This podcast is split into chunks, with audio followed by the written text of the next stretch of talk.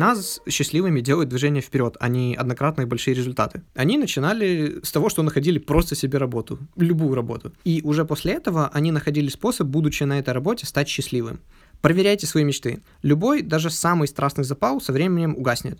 А любая, даже любимая работа всегда останется работой. Если вы до сих пор думаете, что следовать призванию сделает вас счастливым, э, значит, вы не пробовали еще следовать своему призванию в реальной жизни. Здравствуйте, дамы и господа, добро пожаловать на подкаст Кафернада, и с вами Александр. Сегодня я расскажу про книгу «Хватит мечтать, займись делом». Почему важнее хорошо работать, чем искать хорошую работу. В чем, как мне кажется, главная мысль этой книги? Она в том, что не стоит преследовать свою мечту, это бесполезно, ну, а иногда и даже опасно. Вы полюбите свою работу благодаря свободе, креативности и связи с окружающими а не благодаря тому, что всегда хотели там работать. Вместо этого лучше, ну, вместо того, чтобы преследовать свою мечту, лучше сосредоточиться на том, как сделать свои собственные навыки исключительными. Вы должны стать мастером в своем деле, творческим, независимым, э, иметь какое-то влияние своей работой и при этом иметь какую-то четко поставленную миссию в голове. Э, сначала хочу рассказать про название. Должен сразу сказать, как по мне, русское название книги достаточно хорошо передает то, о чем она, но, к сожалению, очень сильно теряет силу своего оригинального названия, э, которое звучит следующим образом. So good they can ignore you. Why skills trump passion in the quest for work you love. Можете посмотреть английское название ниже в описании. Э, на русский можно перевести, если дословно, плюс-минус таким образом. «Будь настолько хорош, чтобы тебя невозможно было игнорировать». Э, не знаю почему, но с момента, как я услышал словосочетание «so good they can ignore you», это сразу вошло в резонанс с моим мышлением. Э, скажу два слова об авторе. Кел Ньюпорт, доктор технических наук и выпускник MIT. Он написал не один бестселлер, я читал три его книги, собственно, вот эту, «Как быть учеником на 5», и еще одна у него есть «Deep Work», которая у нас называется «В работу с головой». И так, книга «Хватит мечтать, займись делом». Книга делится на четыре части и состоит из четырех э, правил, как их называет автор. Первое — это как раз-таки «Не гонись за мечтой». Второе — «Хорошего работника нельзя не заметить» или «Все дело в мастерстве». Третье — «Откажись от повышения» или «Как важно быть свободным». И четвертое — «Скромные планы, большие дела» или «Значение миссии». А, сразу должен сказать э, заметку, что если дальше я буду в этом выпуске или в следующем называть их как-то по-другому, эти правила, это потому что изначально я брал эти правила из английской книги и переводил их, ну, достаточно фривольно. И только потом, когда уже практически закончил сценарий, я нашел русское издание этой книги и вставил э, правила, как они называются в русском издании. Итак, я озвучил четыре правила, первое из которых я считаю самым важным. Не гонись за своей мечтой. И, по сути дела, на этом и построена вся книга. И пока мы до сих пор уверены в том, что нужно заняться тем, что любишь, и все образуется самой собой, э, лично я не вижу никакого смысла рассказывать про другие три правила, поэтому в этом выпуске мы сосредоточимся именно на разрушении вот этого мифа, о том, что займись тем, что любишь, и все у тебя будет хорошо. И в следующем выпуске мы уже сосредоточимся на оставшихся трех правилах, и там я уже расскажу, а что тогда делать, если не следовать своей мечте. А, во-первых, не поймите книгу неправильно. А, цель этого выпуска не в том, чтобы вас расстроить и сказать, что как бы вы ни хотели, у вас не получится заниматься любимым делом и при этом хорошо зарабатывать. Цель этого выпуска как раз-таки в том, чтобы показать вам, что если вы, ну и опять же, неважно вам 15, 30, 70 лет, и вы так и не нашли своего призвания, или же наоборот, если вы думаете, что вы уже нашли то самое дело, в кавычках, но оно не дает вам результатов, которых вы ожидали, ну, то есть не в плане радости, не финансов, то нужно понять, что, возможно, проблема не в вас, а в том, что тот оазис, которому вы ну, все это время держали курс, не более чем мираж. И я не случайно выбрал слово «мираж», а не галлюцинация, ведь этот оазис, он на самом деле вполне реальное место. А, просто его настоящее местонахождение отличается от того, что видите вы. И я понимаю, почему все так любят этот совет «займись тем, что любишь». А потому что все мы, ну, существа очень ленивые, и когда иконы бизнеса или других родов деятельности, которых мы безмерно просто уважаем или которым завидуем, говорят слова якобы Конфуция, а, что выбери себе работу по душе, и тебе не придется не работать ни одного дня в своей жизни. Эту цитату очень детально мы разберем немного позже в этом выпуске, но пока скажу так. Естественно, нам нравится такой расклад. А после этого скажите еще, что доход от этого всего будет пассивный, и люди просто будут прыгать от радости. Хотя две эти человеческие мечты, по сути дела, свои оксюмероны. Ну, люди хотят заработать деньги тем, что любят, ради того, чтобы больше не делать то, что они любят, и просто получать деньги. Но если ты не хочешь этим заниматься, значит, это не было тем, что ты любишь, значит, ну, короче, вы поняли. А, вот. Главное вот в чем. Все те, кто дают такие советы, на самом деле, ну, впахивают и жертвуют всем больше, чем все остальные вместе взятые. И именно поэтому они стали успешны, а не потому, что они изначально знали, что они любят, и начали этим заниматься, и у них сразу все начало получаться. А многие хотят найти любимое дело именно для того, чтобы не работать. Сожалею, но жизнь так не устроена. А, более того, отсутствие каких-либо трудностей в вашей жизни быстро станет главным фактором начала депрессии и отсутствия смысла жизни как такового. В Америке даже есть шутка, что мужчины выходят на пенсию в 66, а умирают в 67. А, поверьте, это действительно шутка, просто это вырвано из контекста. Потому что для многих мужчин работа, пусть и ненавистная, это и есть смысл жизни. А, а взять и переключиться на что-то другое или найти новое хобби, ну, достаточно трудно. И я не просто так сказал мужчин, так как у женщин с этим все обстоит получше. Опять же, вспомните прошлый раз, как у вас были каникулы или отпуск, и спустя всего неделю вы уже ну, просто лезли на стену, потому что не знали, чем бы заняться, и не могли дождаться, когда же вернетесь на ранее нелюбимую работу там, или учебу. Э, теперь спроецируйте ощущение этой одной недели на всю свою жизнь и скажите сами себе, это ли жизнь, к которой я стремлюсь? И можно было бы сказать, что все эти люди готовы столько работать только потому, что они любят то, чем занимаются. Э, очень часто все оказывается наоборот, и дальше мы рассмотрим примеры. Э, давайте начнем и рассмотрим на примере Стива Джобса. Он считается чуть ли не иконой как предпринимательства, так и многих других вещей, поэтому поговорить я хотел бы о нем. Однажды его пригласили выступить с речью в Стэнфорде. А, на момент записи этого подкаста, это февраль 2019 года, а, только на официальном YouTube-канале Стэнфорда этот ролик имеет 31 миллион просмотров. А сколько раз еще его видели на других хостингах, сколько раз его перезаливали на самом YouTube, в том числе там добавляя разные субтитры с переводами или просто клипами из оригинала, я вообще молчу. Одно ясно точно, данное видео — это просто феномен своего времени, и когда Стив Джобс такой страстью рассказывал со сцены о том, как важно найти любимую работу. You've got to find what you love. And that is as true for work as it is for your lovers. If you haven't found it yet, keep looking and don't settle. As with all matters of the heart, you'll know when you find it. Uh, то есть одной из главных идей его речи было, вот процитирую следующее. Вы должны найти работу своей мечты. Есть только один способ стать незаменимым работником – любить свою работу.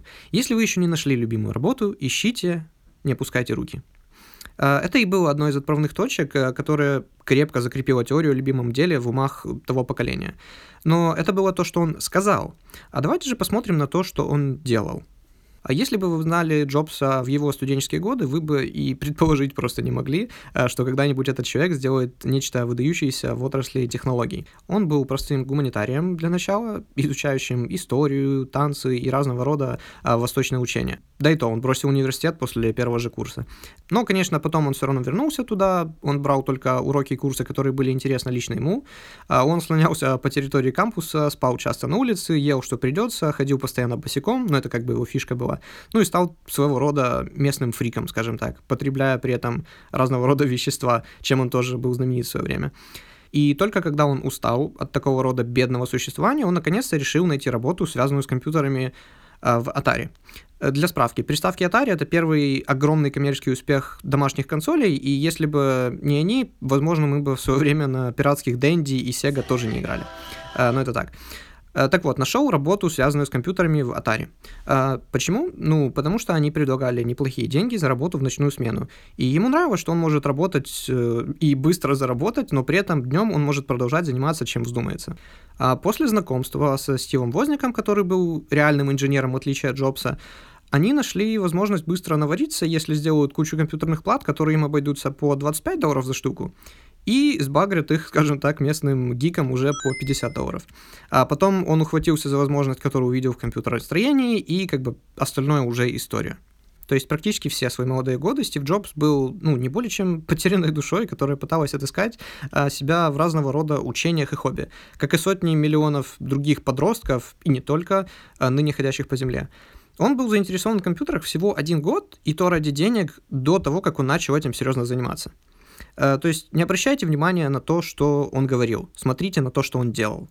И на самом деле это применимо к огромному количеству ныне успешных людей, ну или те, которые считаются успешными, богатыми и так далее. Э, дело в том, что они забывают очень много. Они считают, что именно мои действия привели меня к успеху. Но они забывают о какой-то самой простой удаче, которая, возможно, их к этому привела. И неприятностях, которые они уже забыли. И они считают, что вот они достигли именно э, поэтому. Ну, как Стив Джобс говорил, что я это любил, поэтому у меня все получилось. Хотя на самом деле изначально он это вообще не любил. И это на самом деле называется ошибка выжившего. Итак, начнем с гипотезы, которую так сильно продвигает наше время. Первое. А, соединить 1 и 2, где 1 — это работа, а 2 — это то, что любишь и тогда у тебя все будет зашибись в жизни. А если рассмотреть очень многие исследования, которые изучают именно вот э, факторы того, э, что влияет на то, удовлетворен ты работой или нет, а, есть просто огромное количество разных факторов, но дело в том, что иметь мечту работать в этом месте до того, как ты туда попадешь, не является одним из них. А, все очень комплексно, нельзя это свести к простому следу мечте. Есть целая конференция, где люди часами просто рассказывают о вещах, которые могут понемногу улучшить удовлетворенность рабочих. Зачем это все нужно, если достаточно набрать людей, ну, если мы склоняемся к нашей гипотезе, которые любят работу, и проблема решена, все, все довольны. Нас счастливыми делает движение вперед, а не однократные большие результаты. А после многочисленных опросов э, выпускников университетов, а, те, кто называл свою работу своим призванием, и в основном это были люди, которые, ну, работали обычными ассистентами и так далее. А, так вот, называли свою работу своим призванием, напрямую зависело от проработанных там лет, э, что говорит о том, что опыт и проведенное в компании время намного важнее, чем мечта. А, тем более не думаю, что многие из этих выпускников начинали работать в компании с мыслью о том, что работа ассистентом или администратором – это их мечта. А, тем не менее, по истечению времени, именно по истечению времени, набирания опыта и так далее, они уже считали это своим призванием. Что действительно мотивирует людей? Есть три э, научно обоснованных э, пункта, скажем так. Первое – это автономия. То есть э, чувство того, что ты сам контролируешь, что ты должен делать, и то, что ты делаешь, на самом деле важно. Опять же, вспомним один из симптомов депрессии – это чувство отсутствия контроля и наоборот. Так что вот, первое – автономия. Второе – это компетентность. А чувство того, что ты действительно хорош э, в том, что ты делаешь. А тут, я думаю, сильно пояснять не нужно. Мы все видели людей, у которых загорались глаза, а когда их первые попытки в обучении навыков приносили им плоды, и насколько больше мотивации и энергии у людей появлялось, когда они э, смогли что-то сделать, у них прям загорались глаза, и они начинали все пробовать с новой и новой силой. А работа не исключение. Чем лучше вы в том, что вы делаете, тем больше у вас будет желание продолжать работать. Итак, три вещи, которые нас мотивируют. Первое была автономия, второе — компетентность, и третье — это связь, чувство единения, скажем так, с другими людьми. По исследованиям, те, кто в тренажерном зале имеют хотя бы одного или более друзей, ходят туда на порядок чаще и на порядок дольше, чем те, кто занимается сам. Ну и также те, кто имеет хорошие отношения на работе, также оценивают значение и удовлетворенность своей работой намного выше. Люди социальные животные, поэтому тут, я думаю, никаких откровений нет. Э, читал, кстати, в книге «Никогда не ешь в одиночку», что одиночество имеет настолько же пагубное влияние на организм, как и курение по 15 сигарет в день. И общение в социальных сетях практически никак на это не влияет, э, только регулярное, живое, скажем так, общение. И снова, обратим внимание, ни слова о том, что вы должны заранее иметь мечту, работать на своей работе до того, как вы туда попадете. И более того, если пойти от обратного, и, допустим, у вас есть дело, которое вы любите, если у вас забрать автономию, компетентность и связь с окружающими, ваше любимое дело вам э, очень быстро разонравится. Итак, почему же не следует э, искать то, что нравится? Во-первых, это может быть и опасно. А, само словосочетание, которое в английском звучит как follow your passion, а, то есть следуй тому, что любишь, набрало популярность всего лишь а, в 1970 и далее годах. То есть еще даже 50 лет не прошло. И тут мы переходим к Выбери свою работу по душе, и тебе не придется работать ни одного дня в своей жизни. Конфуций. И знаете, что смешно? Ну, то есть, ладно, в каких-то ответах Mail.ru э, все утверждали, что да, это слова Конфуция, и даже какие-то китайские фразы переписывали, из которых это якобы было переведено.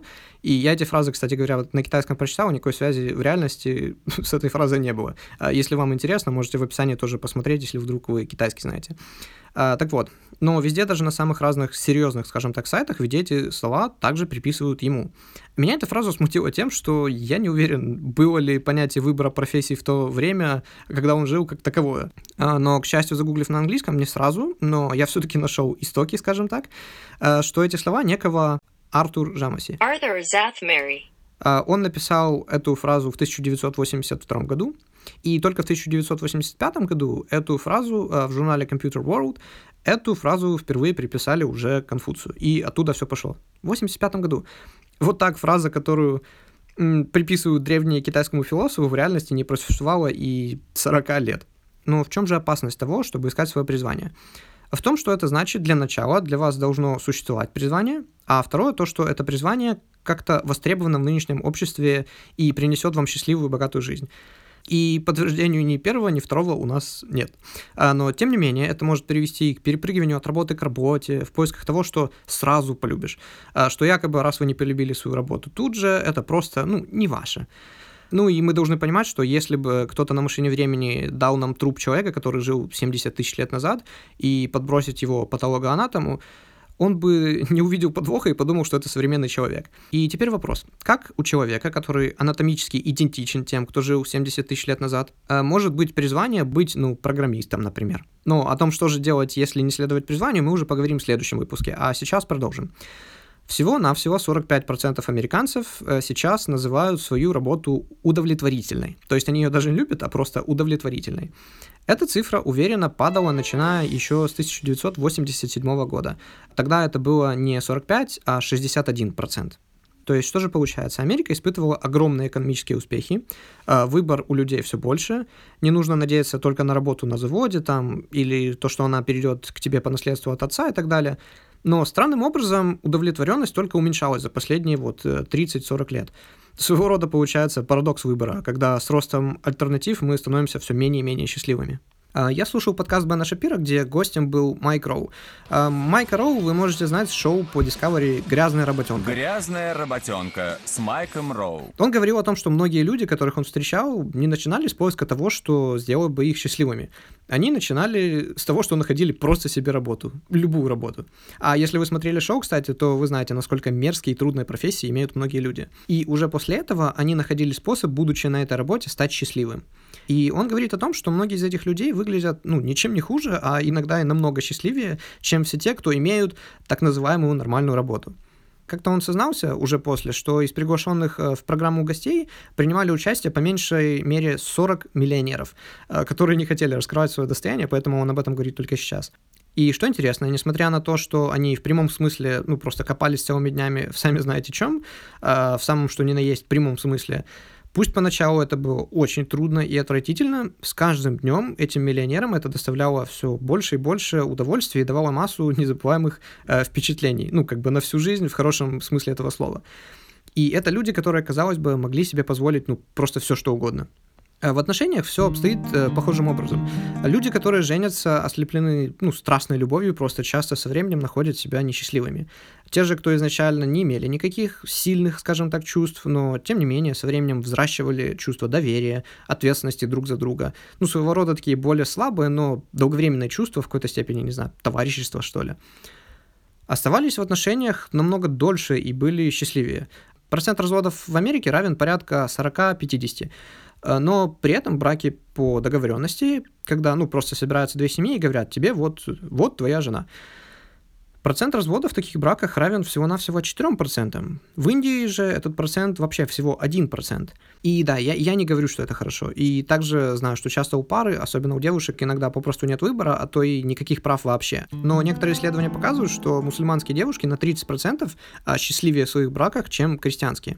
Сразу оговорюсь, что этот вопрос я глубоко не изучал, поэтому слушайте все это с очень большой долей скептицизма. Но, тем не менее, знаете, что-то в этом есть. Когда ты понимаешь, что как ни крути, но ты застрял в этих обстоятельствах, да, возможно, жизнь несправедлива, и ты ничего с этим не можешь поделать, кроме как ну, понять, что у тебя нет выбора, соответственно, жизнь становится проще, потому что с тебя падает ответственность, и ты начинаешь работать над тем, единственное, над чем ты можешь работать, чтобы сделать все лучше. А люди раньше не имели выбора профессии вообще как таковой, и были больше ею довольны. У людей, вышедших замуж по договоренности, в 10 раз, а то и больше, а, ниже уровень разводов и не на 30% счастливее.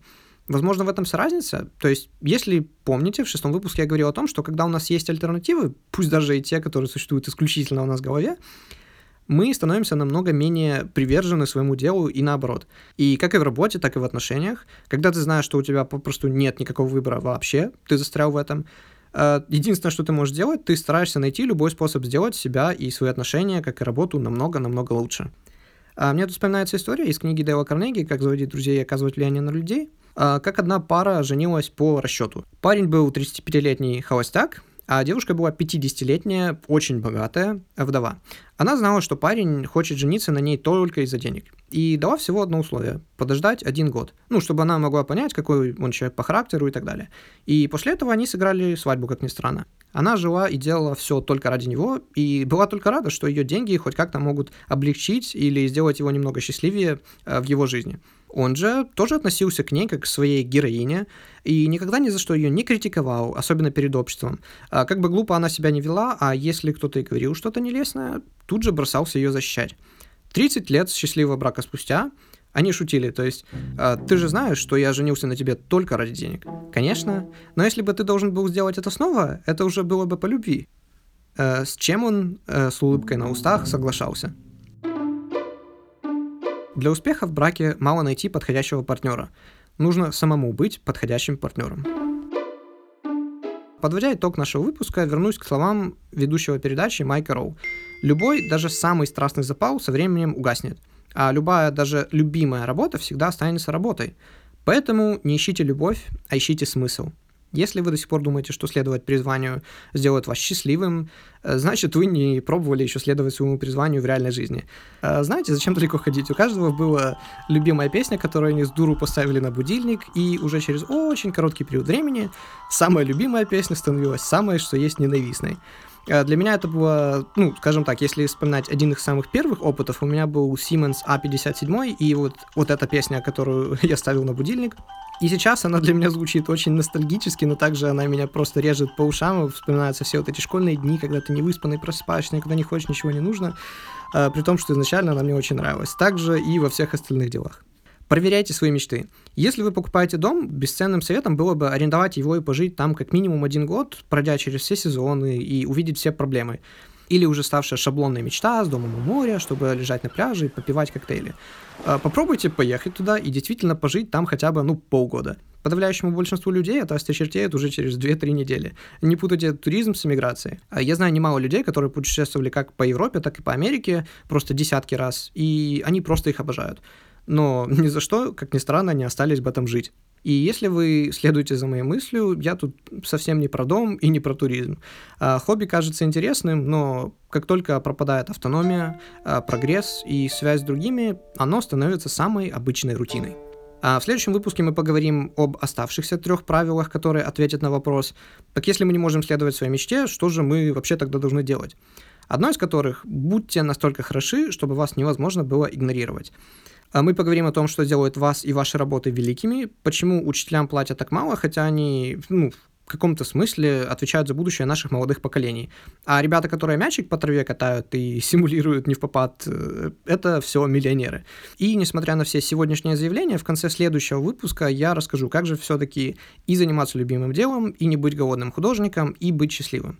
Мы также затронем правило 10 тысяч часов и того, что сам автор книги Outliers говорит о том, правильно ли его поняли в свое время, или слова в его книге истолковали неправильно. И вам даже не придется ждать этого выпуска еще три месяца, я спасибо большое за то, что дослушали до конца. Я это сильно ценю. Э, вы также можете найти меня на YouTube, в Твиттере, ВКонтакте, в Инстаграм, а везде под ником Кафернадо. А если хотите задать мне вопрос или в чем-то поправить, но лучшее место это будет, наверное, директ в Инстаграм. Будьте первым, кто поведает вашим друзьям о том, что такое подкасты, и еще раз всем спасибо.